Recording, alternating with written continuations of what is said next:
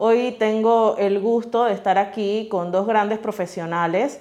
Este espacio lo hemos creado especialmente para mis colegas de la Administración de Propiedad Horizontal. Hoy se encuentra con nosotros la licenciada Yaricel Cedeño, presidenta de ADEPA PH, y el licenciado José Irak Nelson del Buffet Nelson y Ordóñez. Yo he preparado unas preguntas eh, que en mi experiencia y en, estar pues, en constante comunicación con mis colegas de Administración de Propiedad Horizontal, pues me he dado cuenta que eh, necesitamos información de una manera mucho más en nuestro lenguaje de administradores. Para nosotros siempre ha sido un tema muy importante el análisis de la ley 31 y sobre todo la sorpresa que nos hemos encontrado con la eh, aprobación de la reglamentación por el decreto 151 del pasado 16 de junio. Entonces, para mí es importante que mis colegas administradores tengan información un poco más fácil de digerir y de entender. ¿Por qué? Porque nosotros acostumbramos siempre, por supuesto, a consultar con nuestros abogados de cabecera de cada una de las propiedades horizontales, pero muy pocos se han sentado con nosotros pues a ver de manera amplia lo que significa tener una reglamentación. Si de por sí ya la ley 31 para algunos administradores es un poco complicada, eh, imagínense ahora pues el análisis de la ley con la reglamentación. Entonces este va a ser el tema principal que vamos a desarrollar el día de hoy. Pero antes, eh, una pequeña introducción aquí con el licenciado José Irak Nelson. ¿Qué tan difícil es constituir las propiedades horizontales? Usted que ha manejado pues, eh, en trayectoria las constituciones desde el nacimiento del reglamento de copropiedad. Considero que constituir una propiedad horizontal, desde mi punto de vista, es, no sé si es difícil o es fácil, es complejo, porque todo inicia con, el deseo o la imaginación de una persona, eh, imaginándose un, desarrollo inmobiliario en un lugar donde o es bosque o, o es una llanura o no hay nada. Entonces, eh, para que eso se dé, al final tienen que confluir una serie de factores, eh, como son el uso del suelo, como son los factores de construcción, porque uno puede ver un terreno y uno dice, bueno, puedo hacer un edificio aquí, pero no necesariamente el uso del suelo debe para hacer un edificio. O si el uso del suelo debe para hacer un edificio, luego cuando, cuando los profesionales ingenieros estudian el suelo y, o la parte de, adentro, la parte de abajo y lo que no se ve, para poner pilotes, por ejemplo, puede ser que no se pueda hacer un edificio como se imaginó. Entonces, son muchos factores hasta que, que, que, tienen que ver con temas eh, de uso del ordenamiento territorial del municipio donde está, eh, factores de, de, profesionales como ingenieros, arquitectos, hasta que finalmente llega eh, lo que es la constitución del régimen de propiedad horizontal, que es algo que hoy en día yo recomendaría que vieran desde el principio, porque incluso las reservas hoy en día tienen que estar o sea, aconseja o tiene que estar en, el contrato de promesa de compraventa. Entonces, yo no diría que es fácil o es difícil, yo diría que es complejo. Eh, y complejo quiere decir que entre mejor se piense y entre mejor se, se, se, vean los detalles, mejor va a ser la calidad de vida de las personas que compren ese lugar, que al final son los que quedan por mucho más tiempo eh, en una propiedad horizontal, lo que compran. Ok. Empecemos y hablemos un poquito eh, en materia eh, del aspecto de la reglamentación. Tenemos una ley 31 desde el 2010. ¿Qué tan factible o cuál hubiese sido el tiempo adecuado de reglamentarla? Bueno, yo creo que el tiempo adecuado para reglamentar una ley existe en medida de que esa reglamentación venga a solventar necesidades de las personas que trabajan o viven bajo esa ley. Es decir, una reglamentación debe buscar que esa ley se adecue más a las necesidades de las personas. eh, a menos que la ley no diga, o que la ley diga, mejor dicho, tienen seis meses para que el Ejecutivo reglamente la ley, no hay un tiempo determinado. La ley 31 es del 18 de junio del 2010 y empezó a regir el 18 de julio del 2010, un mes después de, que se fue publicada en Gaceta Oficial. Eh, y este año cumpliría, o va a cumplir, porque no va a desaparecer todavía, 10 años. Entonces, en 10 años puede ser que se hayan visto por parte de, de los que regentan las autoridades del Ministerio de Vivienda algunas necesidades que esa reglamentación venía a, a mejorar.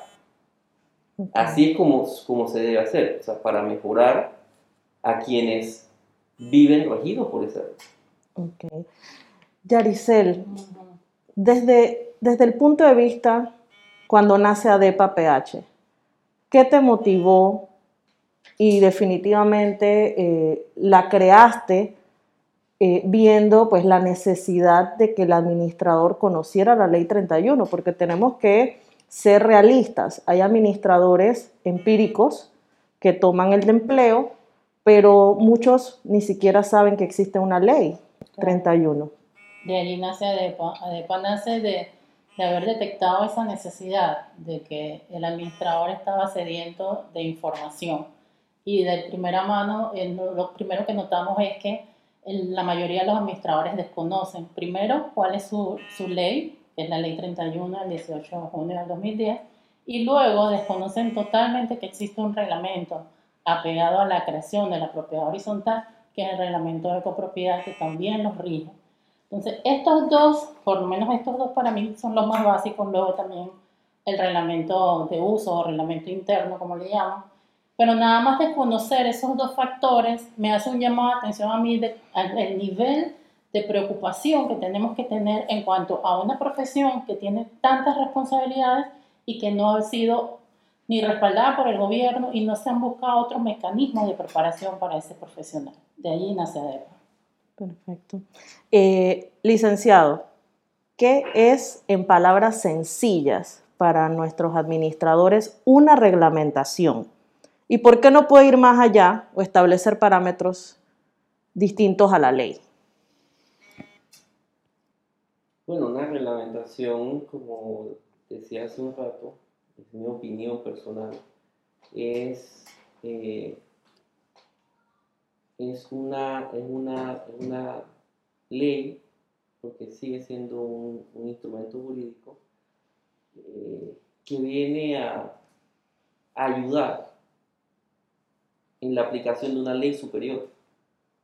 En este caso, la ley superior es la ley 31 y la reglamentación eh, viene a ayudar a que la ley 31, o debería ser así, ¿no? Ese es el ideal, de que la ley 31 se aplique de mejor forma y que eh, algún problema que sea muy común, producto de, la, de un vacío en la ley o de que la ley dijo que había que, que que, reglamentarla, entonces entra ahí una reglamentación, pero una reglamentación no puede ir más allá de la ley porque básicamente es una ley inferior. O sea, para nosotros, por ejemplo, explicándolo así de manera sencilla, está la Constitución, que es la, la, la norma superior, están las leyes aprobadas por la Asamblea Legislativa, los diputados, y luego están los decretos ejecutivos, los decretos leyes, etcétera, ¿no? Es decir, están las leyes eh, de, que, que, están arriba de la pirámide y a medida que van bajando, se van concretizando a leyes más específicas, pero en su carácter no pueden violar una ley superior. Es decir, una ley no puede violar a la Constitución o no puede ir en contra de la Constitución porque entonces diríamos que es inconstitucional. Entonces, si un reglamento eh, se excede, eh, o, el, órgano ejecutivo se excede en su capacidad de reglamentación y la reglamentación va en contra de la ley, entonces diríamos que esa reglamentación es ilegal o podría ser ilegal. Entonces, por eso una reglamentación no debe eh, contraponerse a la ley, la, debe complementar, la debe complementar, diría yo que es una palabra buena para decir. Ok.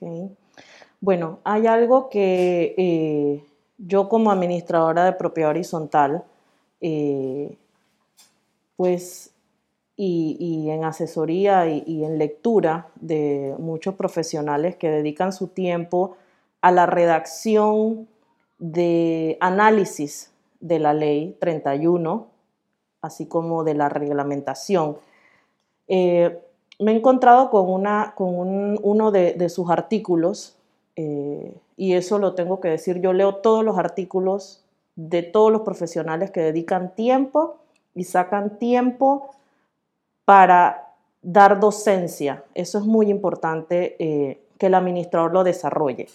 A pesar de que tengamos nuestros abogados de cabecera, por eso creé este espacio. ¿Por qué? Porque tenemos que desarrollar la parte investigativa del administrador, pero sobre todo el criterio propio.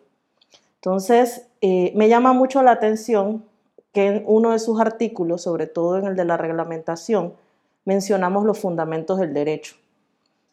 Eh, y sobre todo porque las propiedades horizontales eh, son vistas como un mini gobierno. Claro, porque tiene entes eh, que, rigen o que toman ciertas decisiones, ¿no? Asamblea de propietarios, directivas, administrador.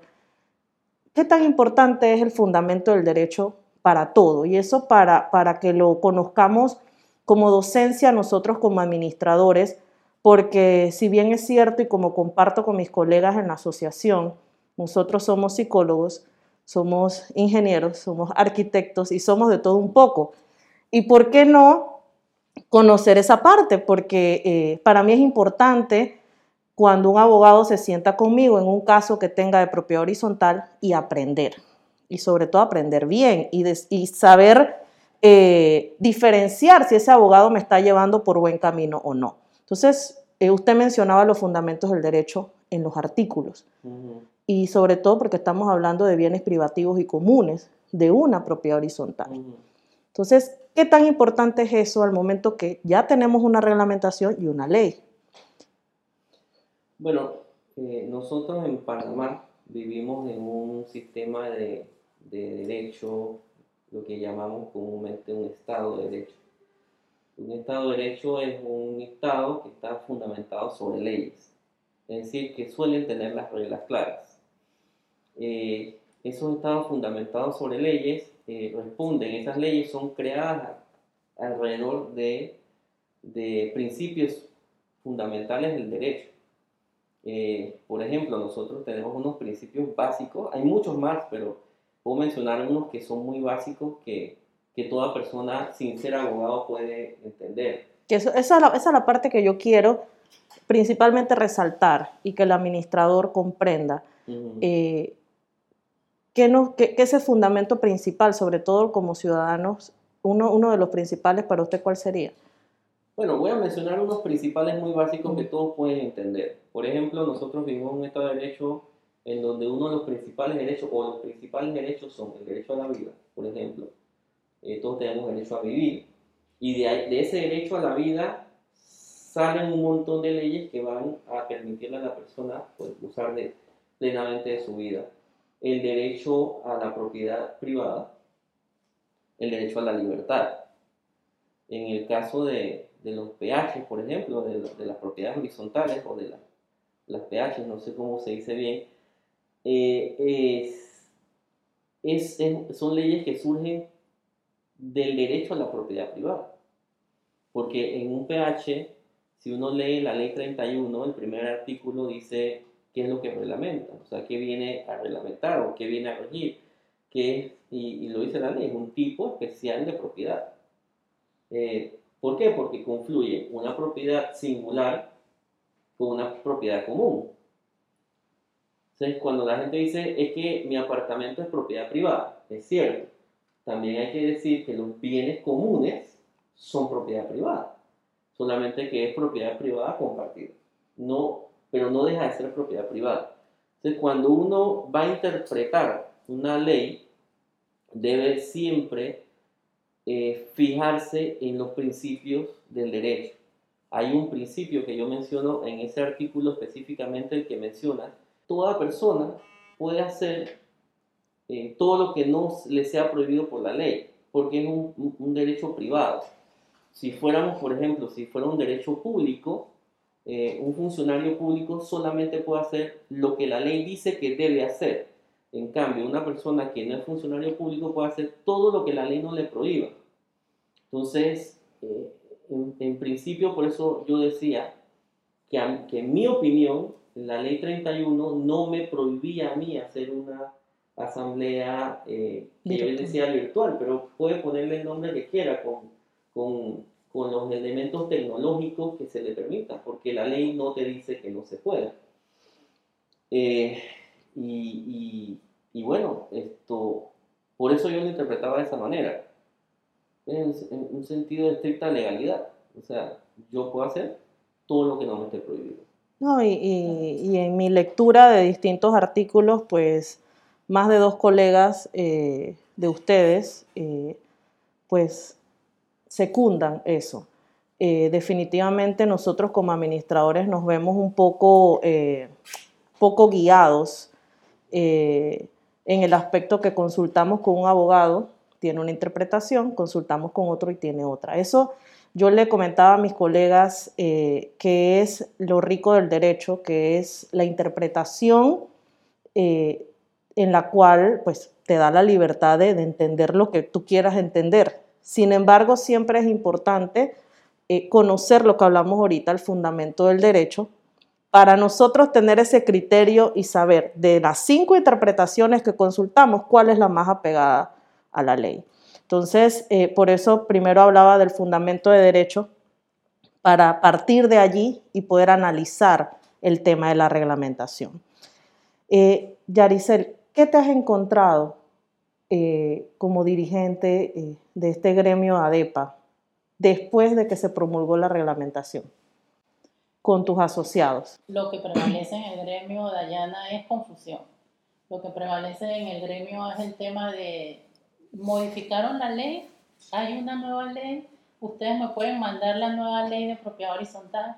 O sea, al final eso lo encontramos no solamente en redes, sino por correo o te llaman y te consultan esa gran confusión que existe en el gremio de los administradores, ¿no? Eh, y todavía más allá, eh, el administrador se ha centrado en un solo artículo, que es el artículo 52, el polémico artículo 52, que como tú bien dices, tiene muchas interpretaciones. Sin embargo, la ley tiene muchas cosas buenas, como yo, yo le he dicho, mira, vamos a ver qué dice la reglamentación, porque no todo puede ser, vamos a darle duro a la reglamentación. También tenemos que hacer el extracto de las cosas buenas y de las cosas que, bueno, no nos gustan mucho y de las que nos gustan más o menos. Y eso es importante, que el administrador vaya más allá. El administrador eh, se ha centrado en el polémico artículo 52, pero hay otros aspectos que tenemos que ver y, y de ir aprendiendo, como es el tema de la conciliación, que está también bastante detallado en el tema de la reglamentación y que ya lo contenía la ley. Entonces es ampliar eso, tratar de que el, el administrador vea mucho más allá que la reglamentación tiene cosas buenas, definitivamente, pero que también hay cosas que tenemos que cuestionar, no solamente el tema de que si las asambleas tienen que estar en el reglamento o si se pueden hacer solamente virtuales o mixtas y cuál es la plataforma, porque en eso nos hemos centrado porque claro, ahora mismo hay una necesidad urgente de todos estos administradores de realizar asambleas por todos los problemas que pueda tener una propiedad horizontal. Pero yo sí los invito a que ampliemos ese conocimiento y nos leamos toda la reglamentación y hagamos también un cuadro comparativo de las cosas positivas, de las negativas y si es posible hasta de las que no entendemos. Y las que no entendemos, entonces buscar a alguien que nos apoye, un profesional, y nos diga, mira, esto es así o a mí me parece así y busque diferentes opiniones. Claro. Eso es lo importante. Eh, hay algo que rescatar, sobre todo de, de la dirección que nos, que nos rija a nosotros o, ese departamento al cual nosotros como administradores muchas veces acudimos a buscar respuestas. La Dirección de Propiedad Horizontal ha estado muy abierta a dar una explicación de la interpretación de la reglamentación. Hablemos del artículo 52, que es el que yo creo que muchos que van a escuchar esta entrevista, pues quieren tener idea. Eh, y sobre todo dentro de esta crisis en la cual no nos podemos reunir físicamente, eh, pues con conocimiento de que las reuniones virtuales se dan en la esfera de propiedad horizontal y en otras desde hace mucho tiempo. Eh, el, polémico artículo 53 que nos habla de el registro del acta y que nos dice que tenemos que cumplir ciertos parámetros con un listado de los propietarios presentes.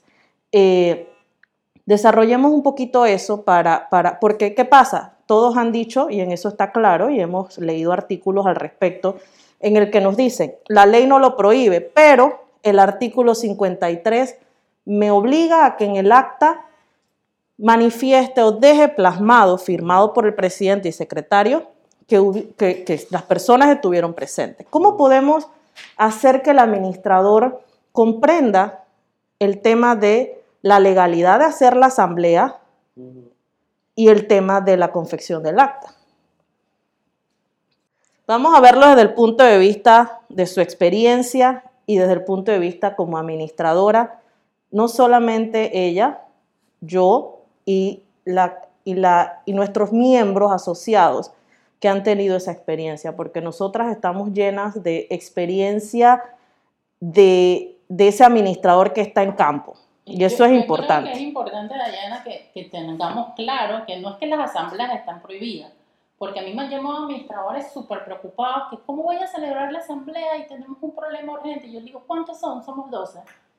Y yo digo, mm. bueno, son 12 personas tienes un área social de cuántos metros cuadrados, puedes celebrarla, siempre y cuando cumplas las medidas de higiene y de bioseguridad que exige el MINSA. O sea, ahí, ahí, gracias a Dios, existen propiedades horizontales que son bastante manejables, de 15, de 20, de 24.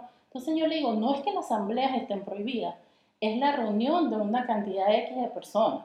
Si tú tienes un pH tan manejable como de 12, 15, 20, 24, pienso que no debes de tener ningún problema. Y allí el administrador tiene que ser una persona bastante, eh, por, como decimos, sentido común, ¿no? No puedes hacer que, que, porque tienes 12 personas que van a asistir a una asamblea, no se puede hacer.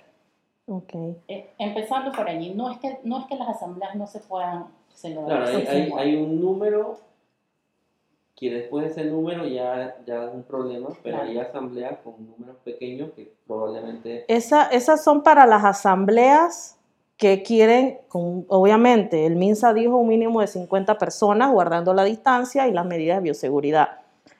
Eso yo creo que, que es claro y yo creo que con cierta docencia eh, el administrador lo puede entender. ¿Con qué se encuentra el administrador ahorita? Que era, volviendo a la pregunta que, que dirigí ahorita en el cual tenemos COVID, tenemos el tema de la pandemia, principalmente en un mes como marzo, que todavía hay propiedades horizontales realizando sus asambleas ordinarias. Vamos por julio. La dirección de propiedad horizontal me dice, las asambleas virtuales no se pueden hacer hasta que no, o por ojo, el artículo 52 de la reglamentación no necesariamente menciona asamblea virtual, dice que puedes asistir de manera, a través de un medio electrónico. Eh, pero, tienes que modificar el reglamento de ah, copropiedad. Bueno, no lo dice textualmente, entiendo que esa es una de las, de las interpretaciones. Yo, yo lo que pienso es que el tema del artículo 52 y de, la, y de las plataformas para que las personas puedan acudir a una asamblea tiene que verse más allá del COVID. Eh, porque ahora el... el, sí, ahorita la crisis es el COVID. Estamos viendo por COVID, pero esto tiene que, que, verse más a largo plazo, cuando ya no exista el COVID y cuando ya todos podamos volver a una normalidad en la cual podamos conversar sin, sin estar enmascarillados eh, y poder abrazar a tus seres queridos. Pero tiene que verse más largo porque yo pienso que es una forma de facilitar el manejo de toma de decisiones en asambleas. Eh, yo estoy seguro que ustedes conocen eh, mejor que yo, eh, porque, porque ven temas de administración, que uno de los principales problemas de la, es hacer un quórum en una asamblea para tomar una decisión. y tomar una decisión, por ejemplo, de cambio de junta directiva donde, donde no son tantos los votos, son 51%, y con un quórum de, de la mitad más uno entonces, pero no se da. Entonces, hay personas que dicen, hemos hecho una convocatoria, no van. Hemos hecho dos convocatorias, no van. Tres, cuatro. Y pasan, hay PH que tienen cinco o seis años sin poder cambiar la junta directiva. Muchos miembros de la junta directiva han vendido, ya no son propietarios, o sea, ya no cumplen las condiciones que dice la ley para ser parte de la junta directiva pero sin embargo siguen inscritos en el registro público. Entonces, poder acudir a una reunión sin necesariamente estar físicamente ahí, no estoy diciendo que no estoy presente, físicamente ahí, es importante, con COVID o sin COVID. Porque si yo tengo que ir de viaje de trabajo a, Canadá o, me mudo de país, puedo seguir tomando, eh, siendo parte de las decisiones que se tomen de un bien que, que, me pertenece. Y de que a mí me interesa que se, que se mantenga bien cuidado para que no pierda su valor o, o, porque no, que se incremente. Entonces es un tema que hay que revisar. Yo estoy de acuerdo con José que no tiene que ser solamente basado en el COVID, tienes que verlo basado también en la experiencia, en lo difícil que es cambiar a veces una junta directiva con un quórum tan fácil como es el 50% más. Claro, yo por eso lo, lo, lo colocaba eh, y lo ponía en, la publicidad que hice para, para esta entrevista, no solamente esta crisis, sino las que vengan. Eh, y, las que ya han pasado. Y las que ya han pasado y, nos ha hablado. están en crisis que, que ya los propietarios o los que están en junta directiva ya ni siquiera son propietarios. Y están en crisis sin crisis. Exacto. Por eso te digo, estas decisiones tienen que ser tomadas no solamente en base a y como bien dice José Irán, sino en base a la experiencia de muchas propiedades eh, horizontales o de administradores, que es un sufrimiento cambiar una junta directiva, o de juntas directivas que quieren renunciar, quieren salir huyendo hace mucho tiempo, hasta llegan al punto, porque yo lo he visto, que venden su propiedad, pero siguen siendo parte de la junta directiva, porque no hay nadie que, que quiera que vuelva a inscribir o no se logra el quórum. Yo tengo un PH que dice, bueno, después de la asamblea vamos a buscar los poderes puerta por puerta para que después se pueda inscribir.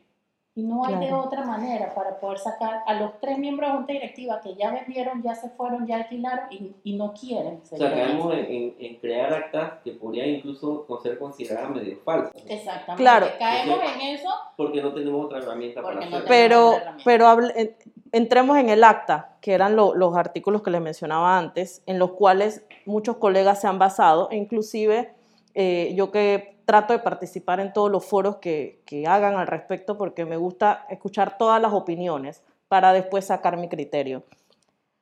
El acta dice que tienes eh, que enlistar todos los propietarios que hayan asistido personalmente. esa, es la, esa, es la, palabra personalmente que, que, que hace que la asamblea, mediante un medio electrónico, no se pueda dar. ¿Es, esto, es, eso, tan, ¿Es eso tan cierto? ¿Es eso tan apegado a, lo real del derecho? Porque definitivamente la ley 31, y en eso la mayoría de los artículos que he leído, dice, no lo prohíbe. Y como repetí hace poco, pero el acta... Pero dice que tiene que estar presente. Exacto. Que, mira. Presente o, los que hayan ido a través de un mandatario, porque leamos hasta donde, hasta antes de la coma del párrafo, ¿no? no y luego la reglamentación nos mete físicamente. Exacto, la reglamentación sí menciona la palabra físicamente. pero la reglamentación ya sabemos que no puede estar hasta que no se por encima de la ley, ya la ley definió eso. Si alguien me dice a mí, eh, tienes que estar físicamente porque la reglamentación lo dice, yo honestamente como profesional del derecho, yo le diría, discúlpame, pero la ley ya dijo cómo yo tenía que estar. Personalmente. Personalmente o a través del representante. Y cuando uno busca personalmente, hay muchas formas de interpretar personalmente. Hoy en día, con el tema del, COVID, que estamos, eh, los niños están recibiendo clases y están presentes. Y los niños están ahí y los, suman y les ponen ganchitos de que acudieron a la clase. Es más, hay tribunales donde uno puede presentar escritos a través de, del internet y uno tiene su, su, su, clave y tiene su contraseña y te advierten que si alguien presenta bajo esa clave, esa contraseña, es que tú lo presentas. Entonces estamos, está todo el país buscando la manera de, de solventar el tener que acudir físicamente a un lugar para facilitar las cosas y que las cosas sean más rápidas y también por el tema del COVID. Y, pero, pero entonces la reglamentación me dice físicamente, pues entonces yo diría, no, disculpa, ya la ley me dijo cómo yo tengo que ir. Yo voy a hacerle caso a la ley. Porque uno siempre puede decir, disculpa, yo le voy a hacer caso a la ley, porque ese artículo especial yo siento que va contra la ley. Perfecto. Ojo, eso- yo no estoy diciendo a la gente que desobedezca. Esa es mi opinión, esa es mi interpretación. Pero yo creo que si la ley ya lo dice y lo dice como es, la reglamentación no se tiene que meter en eso. Claro. Hablamos también de que tienes que colocar en el acta el lugar. Ese es otro, otro de, los, de los puntos importantes. Eh, colocar el lugar. Yo leía un artículo de un colega de ustedes eh, que decía lugar, si definimos lugar también podemos encontrar muchas definiciones y no dice un lugar X.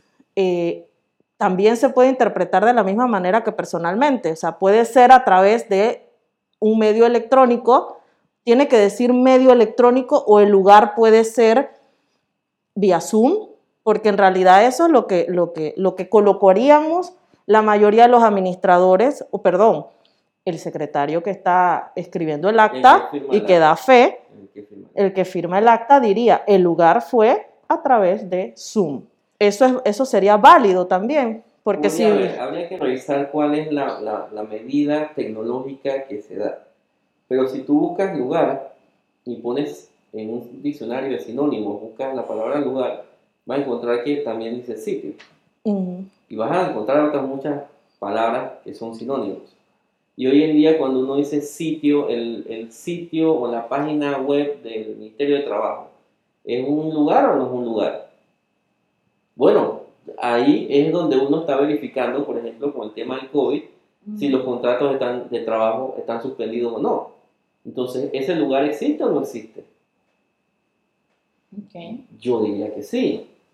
Ahora, esa, esa es mi interpretación, esa Claro. es mi forma de buscar una solución a un problema que sabemos que existe, que es hacer quórum en las asambleas. Ya desarrollamos un poquito la opinión eh, legal sobre el tema de la asamblea y eh, la condición o, el por qué nos indican que no se puede realizar por el tema del acta.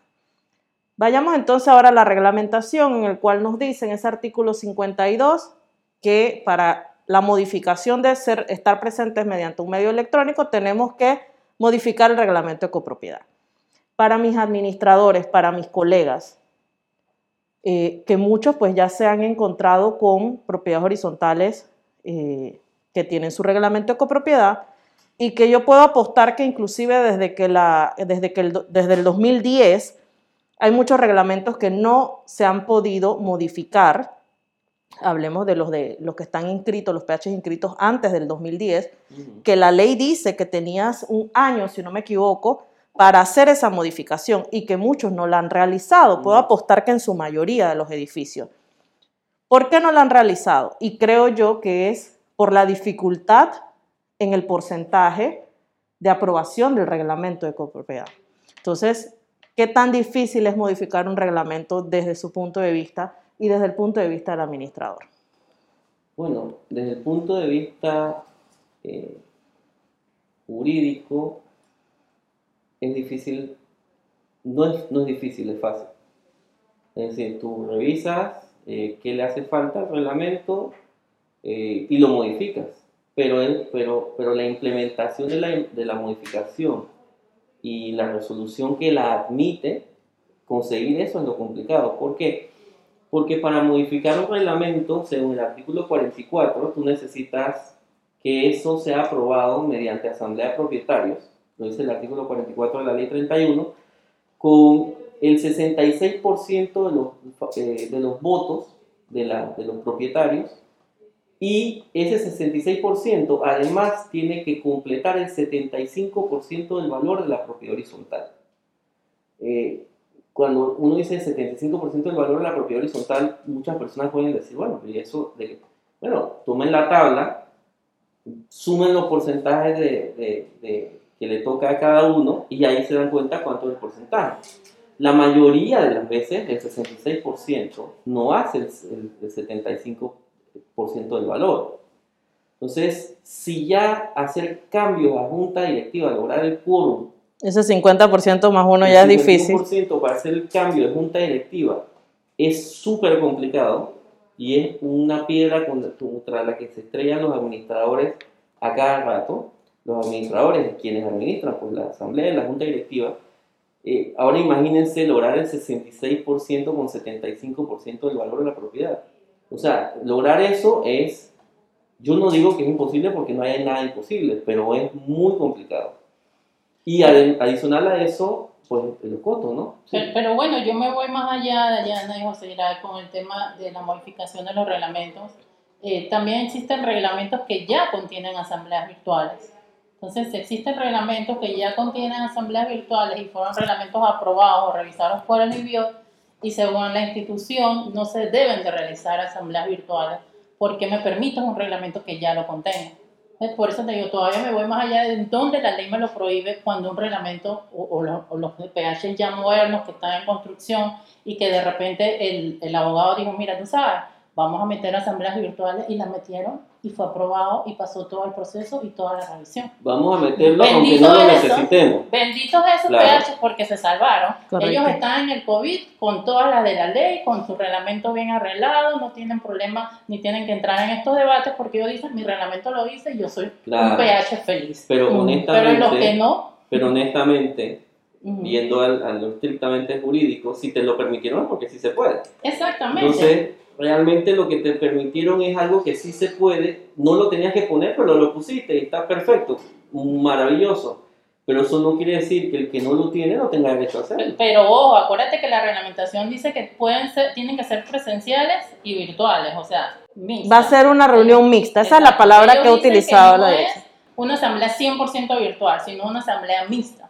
Entonces, ¿cómo yo hago con estos reglamentos que ya tienen una asamblea virtual en, su, en sus en sus reglamentos de copropiedad. Entonces también la metodología, a veces yo me pongo a pensar, ok, me, me, hago el panorama, ¿no? Estoy en una asamblea mixta, está el presidente, el secretario ahí adelante, quién sabe si vino o no el administrador, porque hay administradores que van o no, o no van a la asamblea. Eh, y yo tengo una computadora, supongamos que yo soy el presidente y tú el secretario. ¿Cuántos vamos a ver presentes? Supongamos que es un pH de 600 unidades, por decir algo van a ver presentes los mínimos, porque el que dice, como ya puedo ir virtual, aunque yo vaya en un tranque manejando, yo voy a poner entonces la asamblea, meto el ID, meto la contraseña y voy a escuchar, como hacemos muchos con los webinars y con todas las reuniones que, que se están dando ahora con el tema del COVID. Entonces yo me pregunto, imagínate cómo va a ser el manejo si yo tengo que manejar a 300 en una plataforma y digamos que a 100 presencialmente. Y quiénes sí se pueden acoger a ir presencialmente y quiénes no. Exactamente. Quiénes avisaron de que iban a ir y quiénes no. Entonces yo tengo que generar, como tú dices, un código de seguridad de que esas personas que están asistiendo virtualmente me garantizan mí o me dé por lo menos un grado de garantía de que es esa persona, de que es el propietario o que es uno de los dos o tres propietarios. Pero entonces eso nos lleva a decir, ¿y cuál es el sentido de, de eso? ¿Por qué, ¿Por qué no puede ser totalmente virtual? ¿Por qué necesitas un espacio ¿A quién perjudica si no lo haces así? Yo escuché todavía más, em, si me voy más allá, en uno de los comentarios de uno de los administradores que decía, después la asamblea se puede iniciar después que hayan dos personas presenciales y todas las demás virtuales. Y yo decía, pero ¿dónde dice eso en la ley o en la reglamentación? No lo dice en ningún lado. No, o sea, si está el presidente solito, la asamblea puede iniciar y todos los demás virtuales, porque está el presidente solito, no sé, en el área social o en o en el área de juegos, quién sabe, en el lugar que hayan puesto en la convocatoria. Si estoy yo solita, que soy la presidenta, la secretaria está en su casa y los otros 600 también están en su casa, en su carro, en su casa de playa, en Francia, Canadá, en el lugar que sea. Entonces, más fácil es manejarla o 100% virtual, estando tú también en tu casa, pero tú dices, yo soy el presidente y soy el único que tengo que estar aquí, porque la ley dice que es mixta, así que yo soy el único que tengo que estar aquí. Sí, es un sinsentido. Mira, yo... dime que sean virtuales. O, o, dime, no van a ser virtuales y nos vamos a pelear la mitad de los abogados. No, el, tema, es que, el tema es que la ley ya te dice. La ley, la, la, ley te dice cómo se hace, cómo se convoca, cómo se hace el acta. Lo que pasa es que siempre tenemos que irnos más allá. Yo, me, yo me, siempre me imagino ya en la película, ¿no? Yo me imagino ya en el lugar, cómo lo voy a hacer, dónde lo voy a manejar. Si presencialmente a veces es es inaguantable. Imagínate en, en, en una plataforma. Yo le doy clase ahora mismo virtualmente a 36 alumnos y a veces se me vuelve, eh, es casi imposible. Eh, y apagarle el micrófono a todos tampoco es la idea, porque tú quieres algo interactivo, no que tú solamente estés hablando. Lo mismo puede que te pase en una plataforma donde tú estás manejando una asamblea de propietarios de 300, 400, 500 propietarios y tú le digas a todos, no, no tienes derecho a voz y yo soy la primera que va a decir, quiero hablar. No puedes. quiero hablar, conéctame el micrófono. Porque la ley 31 dice que tiene derecho a voz. Mira, yo, aunque, aunque esté yo rescato, yo rescato el hecho, yo, yo, yo he asistido a asambleas virtuales. Virtuales eh, y eh, un pH específico eran, que eran 15 o 14 eh, propietarios. Y te voy a decir que ha sido una de las mejores asambleas a las que yo he asistido Claro, eh, un grupo la comunicación ha sido, eh, a la asamblea se va a tomar decisiones. Y eso inclusive eh, antes de leer el artículo, una asamblea exitosa es que todas las decisiones o todos los puntos que tú hayas puesto en tu convocatoria, en tu orden del día, los puedas desarrollar. Para mí, eso es una asamblea exitosa. y les voy a decir que fue ordenada, fue, eh, la gente respetó mucho el hecho de eh, su, derecho a voz, porque lamentablemente, pues muchos asisten a la asamblea, pues a despotricar un poco de cosas que no tienen nada que ver con el orden del día muchas veces. Es que uno de los motivos por los cuales no se hace una asamblea. Es correcto. La gente, no va. porque no quiere escuchar la polémica, porque no quiere escuchar el tú a tú. Porque demoran seis horas. Correcto. Yo, yo como administradora sí, sí les digo algo. Eh, es rescatable la comunicación que ahora tenemos que desarrollar nosotros en tratar de enviar la información lo más transparente y clara posible, porque estas asambleas nos van a llevar a tomar decisiones concretas y solamente se llega a, ese, a, ese, a esa decisión concreta si tú le has dado al propietario lo que él quiere saber de antemano cosa que tú llegas a tu asamblea y tomas tus decisiones o tienes ciertas preguntas y, las puedes contestar. Pero para mí ha sido una de las mejores asambleas que yo he asistido y ojalá pues la perspectiva eh, o la interpretación de la dirección fuera otra eh, y, no se hubiese pues eh, plasmado ese artículo 52. Pero bueno. Pero bueno, normal, no, no, no, es que el artículo dice que no lo puedes hacer. Se puede interpretar como que deberías tenerlo en tu reglamento, pero realmente... Si yo la hago, la registro, me la, me la anulan, me la, me la anulan, van a la dirección, ¿a dónde más yo puedo ir para defender mi posición o la de mi abogado que inscribió esa acta en decir esta asamblea sí es legal? Para que también el administrador sepa que, eh, y yo se lo decía a mi grupo de, mi grupo de, asociados con los que yo comparto con los colegas eh, de la asociación de, ADEPA, eh, pues yo quiero que me anulen una y, yo, yo personalmente me iría hasta la última instancia. Entonces, eso, es otro, ese es otro tema. No pensemos en eso, pero cualquier, cualquier resolución basada en el principio de, del procedimiento administrativo, cualquier resolución que salga de cualquier dirección, de cualquier eh, ministerio, eh, luego se, se, se, interpone el recurso que quepa, ya sea el de reconsideración o apelación, eh, y luego cuando se agota la vía gubernativa, entonces si aún así la persona siente que tiene la razón, eh, puede eh, interponer una demanda contenciosa administrativa ante la sala tercera de lo contencioso administrativo. Que, y, y esa, esa sala es la que va a decidir si esa resolución, un orden o, lo que sea eh, se hizo violando algún tipo de ley o derecho que la persona alegue. Sin embargo, yo creo que al final eso no es lo que... Lo no, no, es el fin, claro. El fin es como, como que se le brinde una herramienta a la, asamblea de propietarios eh, para que puedan reunirse de manera efectiva y administrar un bien que es de ellos. Porque es privado, ese bien sigue siendo un bien privado, aunque sea un bien común. Muchas que yo decía hace un rato, a veces la gente piensa que un bien común es un bien público. No, son dos cosas diferentes. El parque es público, el parque municipal, pero el parque de la propiedad horizontal es un parque privado. Claro.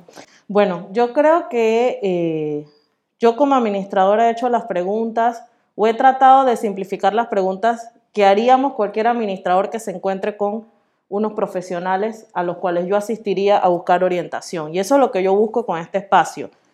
Tratar de que en ese lenguaje, en esta conversación que tengamos, ayudemos al administrador a sacar ese criterio investigativo. A mí me encantaría que, el perfil del administrador y por lo cual yo estoy asociada y por el cual Yaricel eh, creó esta asociación es ese perfil, ese perfil y la profesionalización del administrador. Entonces yo creo que, me siento bien servida en este, en este primer episodio.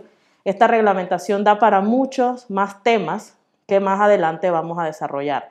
Así que gracias por acompañarnos.